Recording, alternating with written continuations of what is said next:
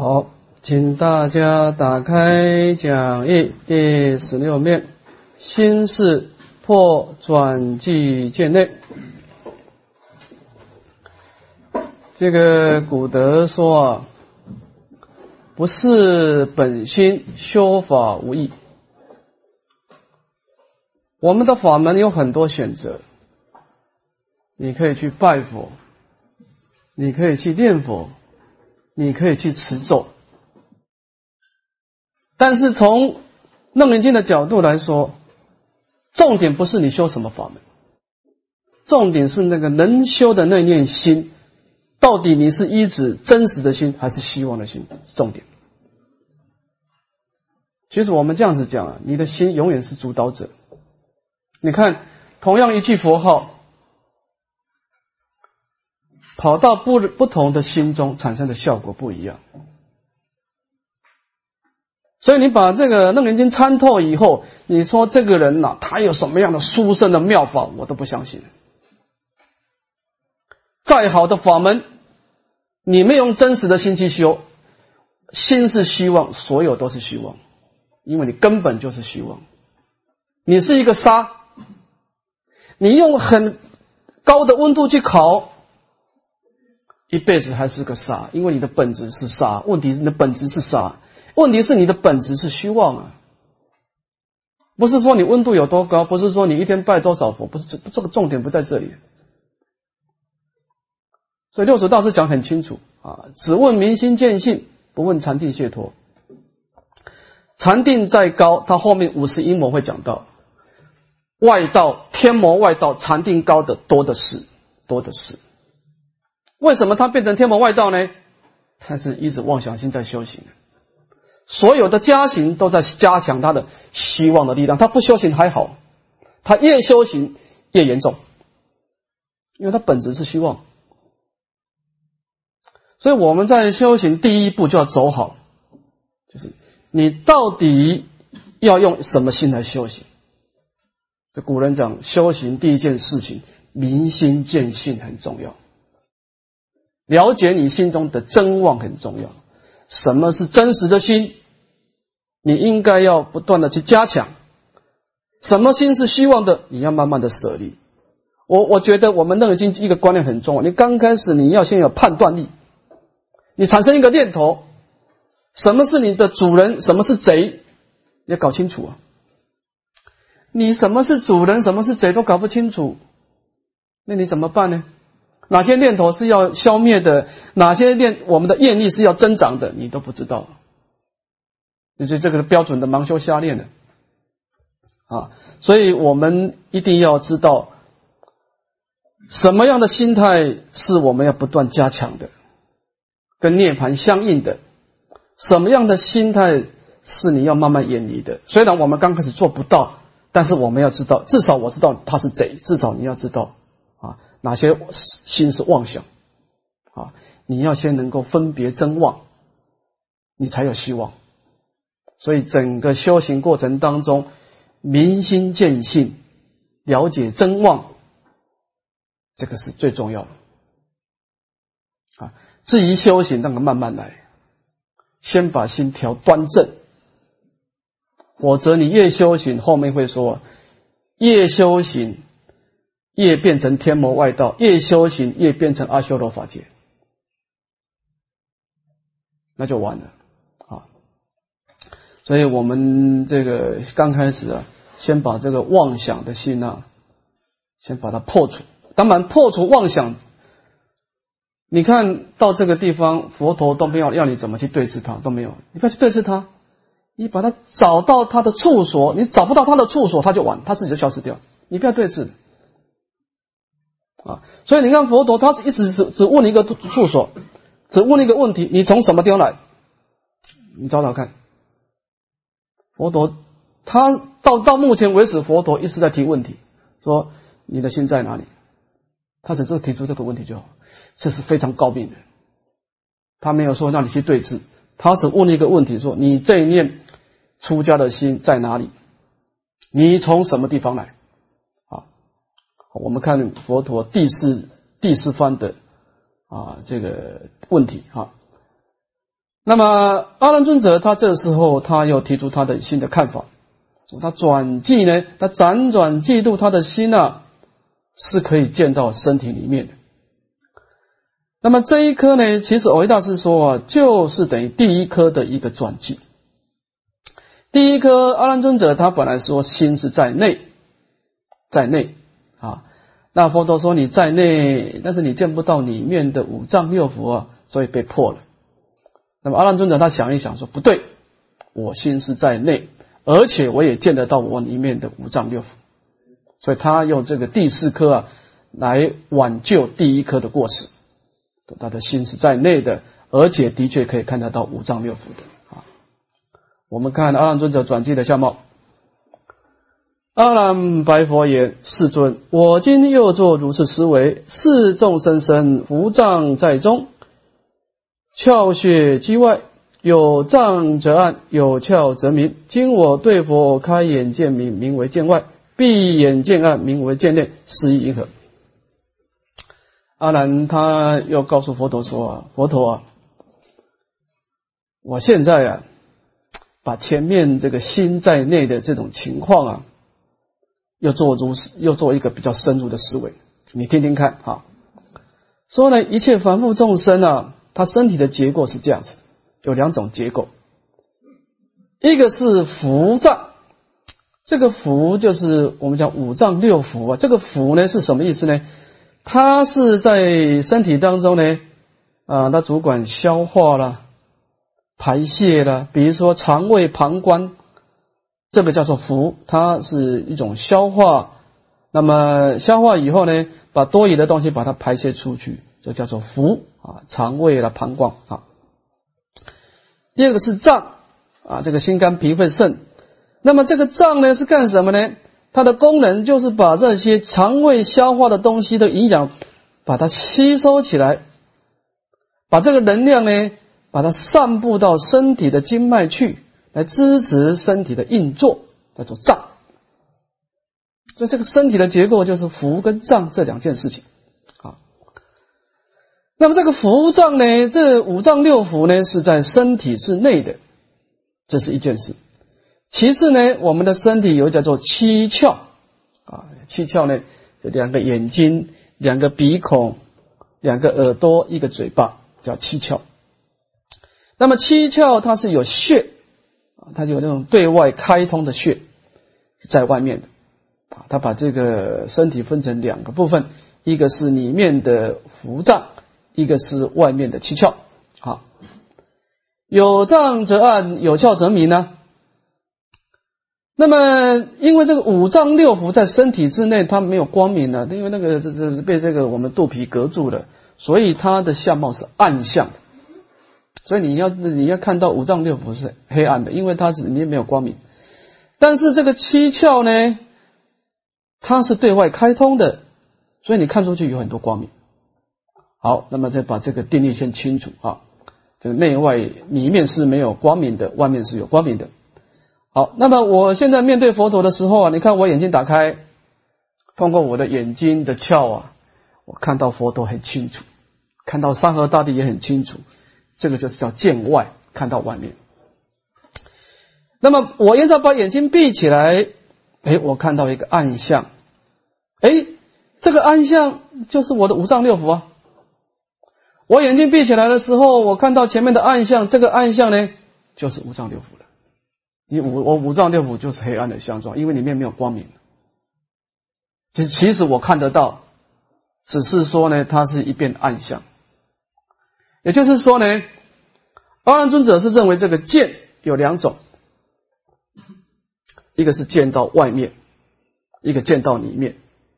你看我看到外面都是光明的，这很清楚。我往里面看的时候啊。五脏六腑本来就黑暗的，所以我往里面看的，我眼睛一闭起来往里面看呢，都是暗象，都是见，只是一个见到光明，一个见到黑暗。所以我是心在身体里面是没有错，我不是见不到我的五脏六腑，我是见到的，我是看到一片暗象，这个暗象就是五脏六腑了，所以我还是有看到它。所以这个意思呢，它这个地方等于是挽救他第一颗那个心在内的过失。啊，是这个意思。好，我们看这个佛陀怎么破斥。这当中有三段：第一个正破，第二个转破，第三结破。先正破。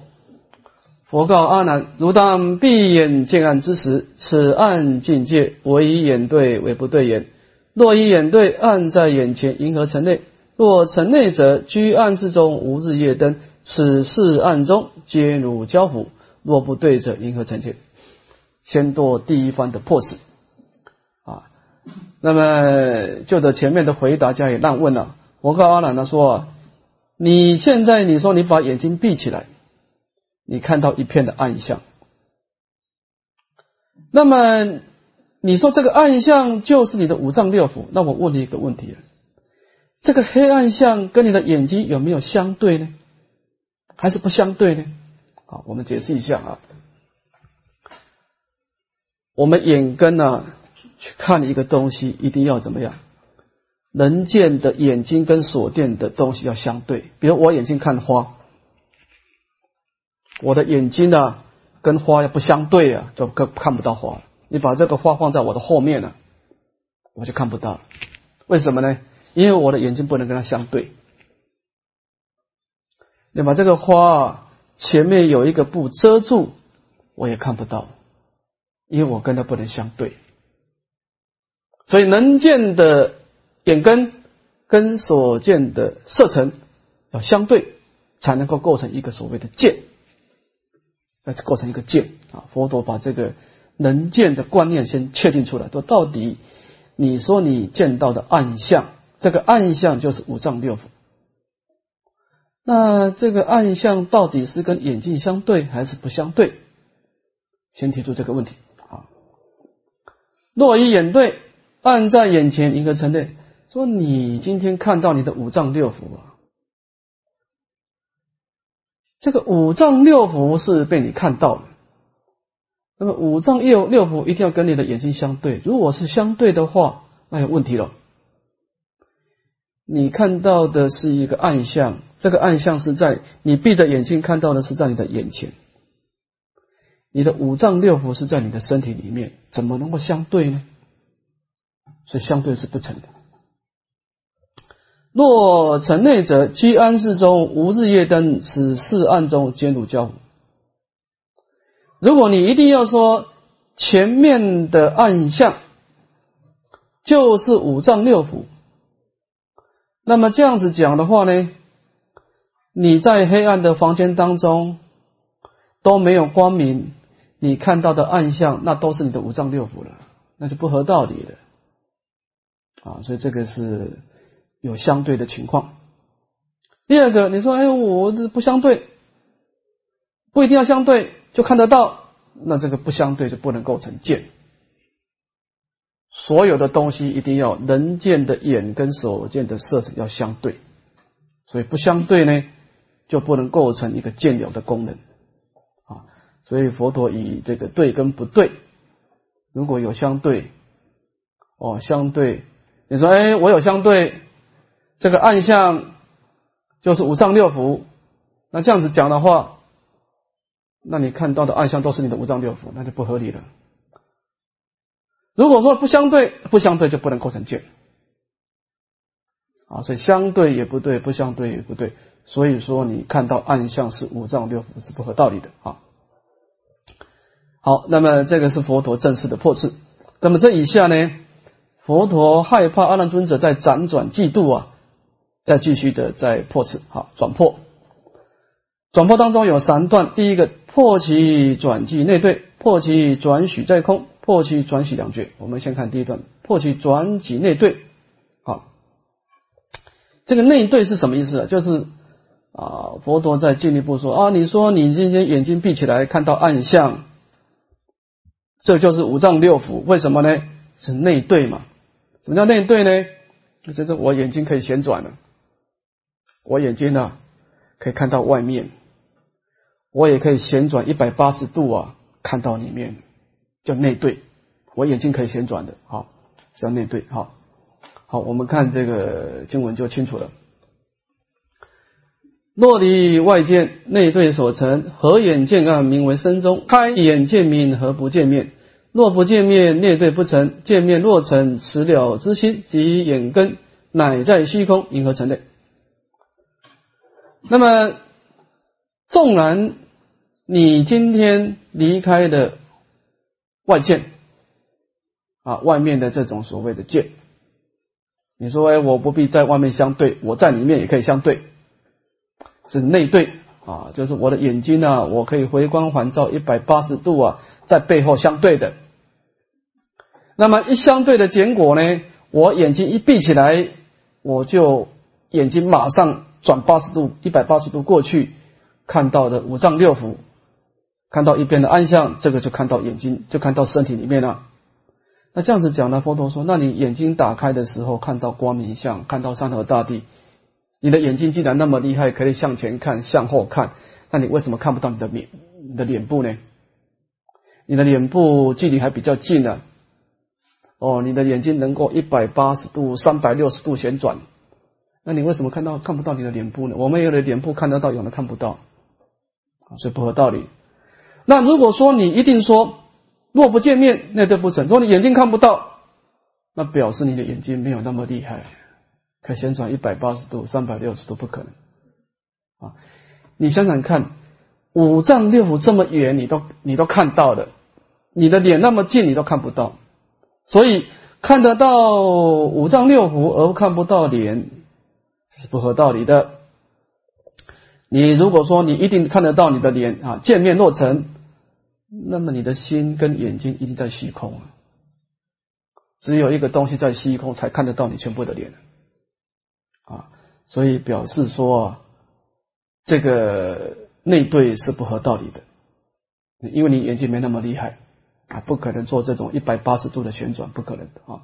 因为你再怎么旋转，你看不到你的脸，你的脸部，好，所以由此类推，你一定看不到你的内内脏啊。看第二段，破其转许在空，若在虚空，自非如体，即如来金见如面，亦是如身，如言已知，身而非觉。那么这又是帕难尊者一种辗转的嫉妒呢？又再进一步的追问。说，你说，哎，我看得到我的脸，即便我的眼睛、我的心在虚空也无所谓嘛。那么这个问题啊，如果说你的心跟眼睛都在虚空啊，那这样子有一个问题啊，那你这个心跟眼睛呢，就不是你的身体一部分，它跑出去了。那么这样子的话呢，你的心跟眼眼睛在外面呢，那么佛陀今天看到你的脸脸。那么佛陀的身就是你的身体了。你看，你看得到你的脸，你的心跟眼睛在外面，那佛陀也看得到你的脸。那么佛陀的色身就是你的色身了，因为你的色身变得在外面了。那么这样子呢，有什么问题呢？如烟已知，身而非觉。你的眼睛在外面，你的心也在外面。你的眼睛跟你的心呢，都跑到外面去了。那你这个本来的身体还有没有感觉呢？还有没有感觉？还有没有痛的感觉、痒的感觉？啊，因为你的心跟眼睛都跑出去了嘛。因为你执着，你一定看得到你的脸，所以他只好跑出去了。跑出去了以后呢，你现在的这个身体还有没有感觉呢？因为你的感觉已经跑出去了，还有没有感觉呢？啊？再往下破哈，第三段破其转许两绝，并如直言身言两绝，应有两知，即如一生应成两佛。如果你说啊，身言两绝，你一定要执着说，我外面的眼睛有一个感觉，我的身体有一个感觉，那就是你有两种感觉，你有两种明了知觉的感觉，那你一个阿难尊者的生命体。有一天你成佛的时候，你成两尊佛，因为你有两种感觉啊，两种感觉，你有两个明了性，以后你同时成就两尊佛，不可能的，因为一个觉性只有一层一一尊佛啊，那阿弥陀佛本是释迦牟尼佛，都是一种有情的觉性所成就的。如果你有两种觉性，那你就成两尊佛，那么这个是跟事实不相符合了。没有一个人说他成佛以后，同时成就阿弥陀佛，成就本师释迦牟尼佛，不可能。即便佛陀可以互含互摄，啊，阿弥陀佛的功心可以摄入释迦牟尼佛，释迦牟尼佛可以摄入阿弥陀，那也是两个两个两个心是相互作用，那是两个两尊佛相互作用，那因为佛的心是无障碍，但是这毕竟还是两尊佛啊，所以我们一个人的色身只可能成就一个感觉，成为一个佛啊，所以总而言之，解破。是故因之，如言见暗，名为见内，无有是处，也不合道理。好，这个地方啊，维大师说啊，说他这个七处破妄，其实就是在真心，在找那个心在哪里，就是说你这念心在哪里？你找找看，所以韦大师说啊，其实后世的禅宗啊，禅宗基本上不看经典的，但是他一定要看楞严经。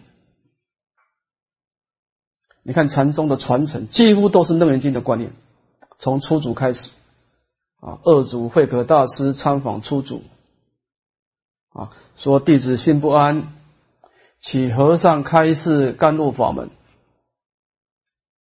向出主求法，出主什么话都不讲，问他说：“你心不安，你把心找出来。”结果二主一回光返照，密知了不可得，是反正这样就安了嘛。你不随他转就好了，他没有自体嘛，你干嘛去安他呢？你只要不管他，他自然就消失掉了。你就一天到晚管他，越管越复杂嘛。我们这念妄想啊，最喜欢你跟他纠缠在一起。就没完没了。讲实在话，妄想最怕的是什么？最怕你问他一句话：“你从什么地方来？”他怕死了。你只要去看这个妄想从哪里来，这个妄想就消失掉，他自然消失掉。他经不起你这样看。你看，二主问初主：“将心来，一心了不可得。”我们看三组去找二组也是一样，我心中很多过爱，请你告诉我一个安心法门。二组说谁绑住你了？哎，找哎没有密治了不可得，没有人绑住我，好，那就是安心法门。乃至于你看我们禅宗到末流禅念佛是谁？说你不要天到晚念佛啊，向外攀岩啊。你想想看，那个能念的心是从哪里来？一找念佛是谁？密治了不可得。我维大师说：“你不要看这七处只是破妄，他怎么样呢？密显真心。一根人破妄的时候，他就能够显出真实本性。了解真实本性以后，你就怎么样？你就能够乘性起修，随顺本性。你以后的修行是从里面发出出来，乘性起修，一体启用。你不是从表层上修行的，这个表层意识啊。”是外受外界牵引的啊！你有时候心情很好，有时候心情不好，其实多因偶这里，这里就没办法休息，因为你的心是被外境牵动。好，所以呢，他这个地方就是，我一大师说啊，七处真心主要的目的要我们逆流造性，就是我们这一念心跟外境接触的时候，我们习惯是向外攀岩的一种生死流。我们习惯是怎么样？顺从妄想的方向去走，那就完了，那没完没了。那么这个生死的梦啊，就永远做不完。那这个叫怎么办呢？逆流，就问你这念心从哪里来？逆生死流去关照我们的本性，把妄想的真实体给它破坏掉。这个时候，你整个生死就没有根了。这生死就生死之花呢，自然就枯萎了。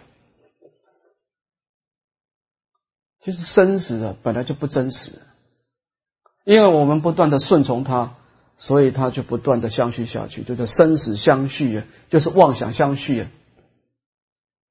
那么妄想它有个开关，你只要观察它，妄想无性，它是无自性的，它的本性是自性空的。妄想的力量就慢慢消失的，生死也就慢慢消失掉。本经的观念就是这样子的啊，所以你看他会不断的去重复去找这个心在哪里啊，就是这个道理，就是问他这个心它的体性在哪里啊。好，我们继续往下看第五段破转即随身啊，这个随身呢，就是我们这念心啊，随着他所攀岩的境，它就在哪里产生。随着他所攀岩的境，就在那里产生。我现在的心看这朵花，我的心就在花上面；我的心看这这个灯，我的心就在灯里面。所以这个阿伦佐现在很聪明，他这个处所叫不一定。前面讲固定都被你破啊，在里面、在外面、在根都被你破。我干脆讲一个不决定心，我的心的固处所是变化的啊。随所何处心则有之。我的心跟哪一个境接触，我的心就在那个地方出现，啊，是这个意思，叫随生啊，随境而生。好，这地方有两段，第一个转记，第二个破事。我们看转记的部分啊，我们看这个经文。阿难言：我常闻佛开示示众，有心生故种种法生，有法生故种种心生。我今思维，即思维体，使我心性。随所何处行者随游，亦非内外众见三处。那么这个段经文有两段，第一个是引佛习教，第二段是妙解标处。那么这个时候呢，因为前面阿难尊者他的前面四番的执着呢，都是根据自己的知见、自己的想法，结果都被破斥。所以这以下的三番呢。阿难尊者不再用自己的想法，这以下三番都是引用佛陀的教诲，用佛陀的教诲来回答。啊，引用佛陀过去的教诲。哈，我们看他怎么引用。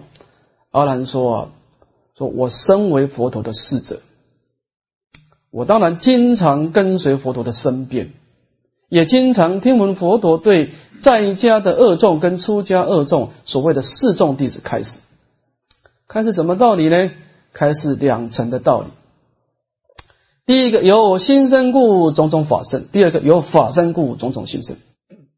那么这两句话是讲到一种心跟法之间这种相互的辗转的因缘。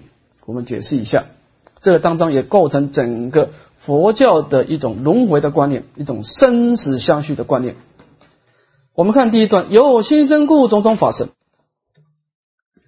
那么这一段假设我们是以一期的生命来观察，以一个大段的生命，不要噎着一个刹那的念头，这太危险。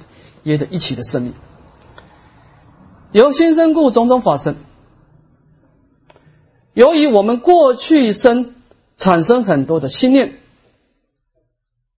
所以我们今生就出现很多很多差别的果报，果报之法。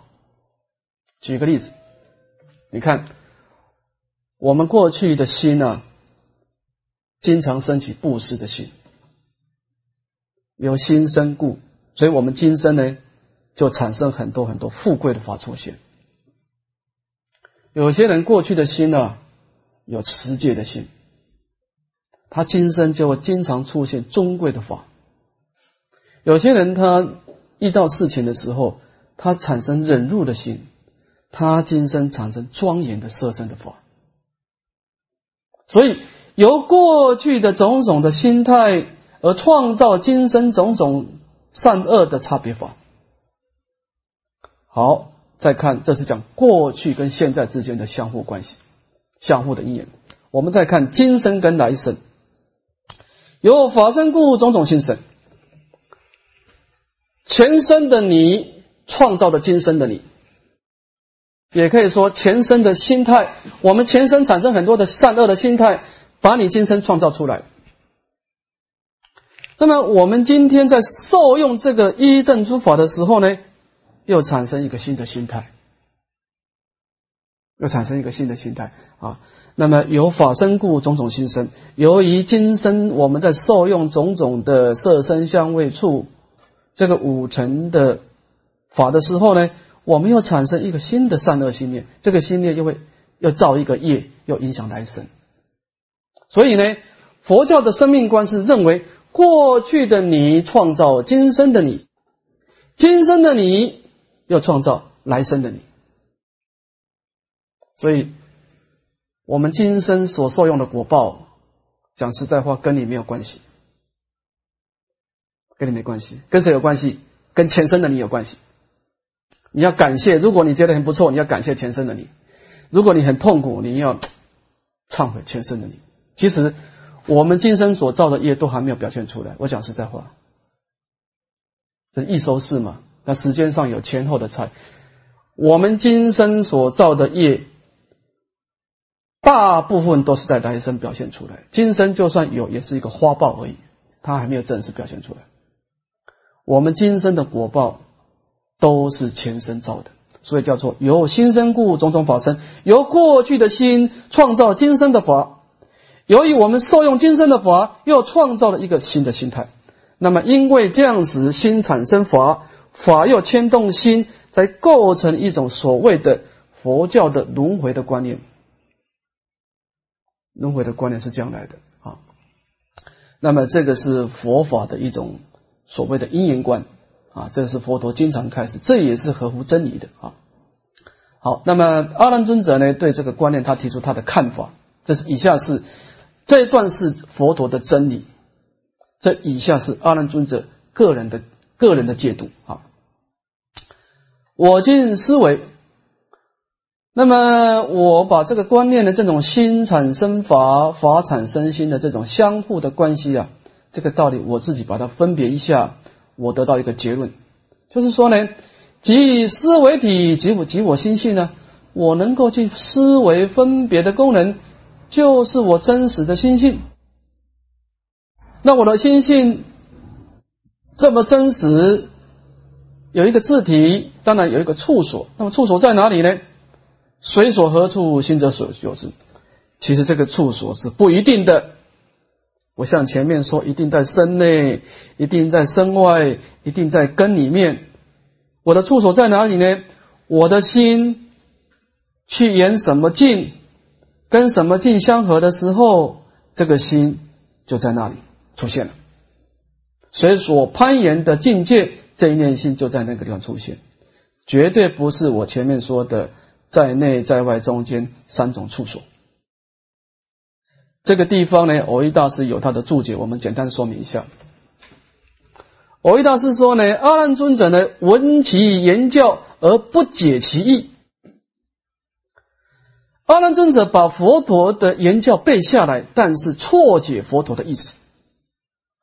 佛陀说：“心生故种种法生，有法生故种种心生啊，是在解释生灭是因缘生的，而因缘本身是因缘生因缘灭的。”它的本性是自性空的，佛陀是从这句话告诉我们去了解，我们这念心呢，是因为很多法的牵动，所以产生心，这一念心去造业，又产生一个新的法，又去创造一个新的心态，所以这个心态是怎么样呢？是因缘生，因缘灭，是缘起性空的，从缘起性空当中呢。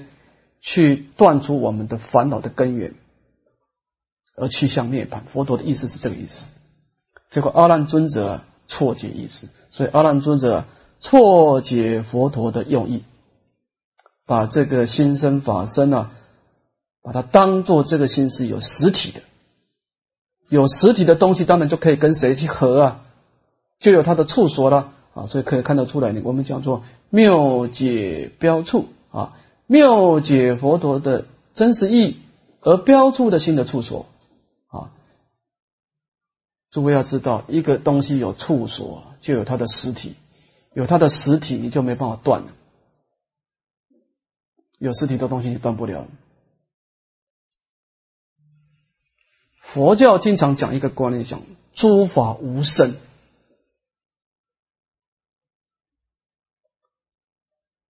什么叫无声呢？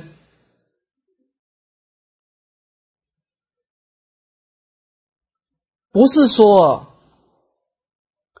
真的有一个烦恼，然后我们把它断掉，不是这个意思。也不是说真实有一个生死轮回，我们把它断掉，不是这个意思。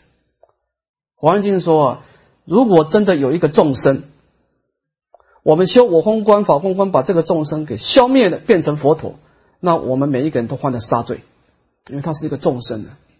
你修止观把一个众生杀死了，转成佛陀，不是这个意思，而是呢，法本来就不生，法本不生，今者不灭，就是说。本来就没有的，本来就没有的。诸位要知道，我们今天的修行呢，只是把我们生命的本来面目恢复而把它恢复过来而已。本来就没有生死，本来就没有烦恼，所以修行叫做什么？叫做恢复本来面目，把这些如梦如幻。我们希望的心攀岩，希望的境，创造的希望的生命体，把它恢复到原来的清净的本性，恢复本来面目而已。这叫做无生，就是本来就没有生。所以佛教只是怎么样？只是觉悟而已了。觉悟以后，你就不随他转了，不随他转，你生命就改变了。你随他转，那就是这句话了：心生故种种法生，法生故种种心生。那你就没完没了了，那生命就没完没了了。所以后面后面那个佛陀讲完这个，我们自信本来清净，妄想是不真实的道理以后，富罗那弥陀罗尼子尊者又起来问说：“哎，清净本来，佛陀你说我们修行是恢复本来面目，妄想是不真实，是本来没有的，那怎么有三恶大地？”佛陀说：“你一动念头就有了。”你念头一动就有了，你一迷的时候，那什么都有了；你悟的时候，什么都没有。你要回光返照，它就没有；你要向外去攀岩，什么都是有，什么都有。生死是有的，烦恼也是有的。所以我们在念心呢，诸位要知道两个方向：第一个，你要顺着外面去思考，顺着外境思考，我保证有生死，我保证有轮回。你要回光返照，就什么都没有。这是两个方向。好，我们再看看佛陀怎么破斥的。呃，破斥当中分两段呢，这个叫做叠记跟正破啊。佛告阿难：如今如今说言，有法生故，种种心生，随所合处，心随有者啊。这个叠是呢，就把阿难尊者他所执着的相貌呢。把它叠，就是很明白的先指出指指出来啊。佛陀告诉阿难尊者说啊，你的意思是不是说啊，有法身故种种心生，随所何处心者心随有者。前面阿难尊者是引用佛陀两段的开始啊，由心生故种种法生，由法生故种种心生。但是他以下的经文真正引用的是下面那一段。就是因为有种种的果报诸法的刺激，所以就使令我种种善恶心念产生。所以我的心呢，在哪里？那看哪一个进来刺激我，谁刺激我，我的心就在那里啊。那么这个就是他引用的是第二段。那么水所何处心随有者啊，我的心跟哪一个近？我在听声音的时候。我的心就在声音当中，我在看花的时候，我的心就在花当中，啊，就是有法生故种种心生，啊，是这个道理。那么我们看阿难尊者的破次了正破破无体跟破有体，看破正念心无自体的，四心无体则无所合，若无有体而能合者，则十九见因七成合，是亦不然。那么。你说是有法生故而种种心生，所以我的心的处所是不决定的，变来变去的。那佛陀就分成两种情况：第一个它是没有字体的，第一个有字体的。先看没有字体。说假设我们这念心是没有字体的，我们讲离尘无体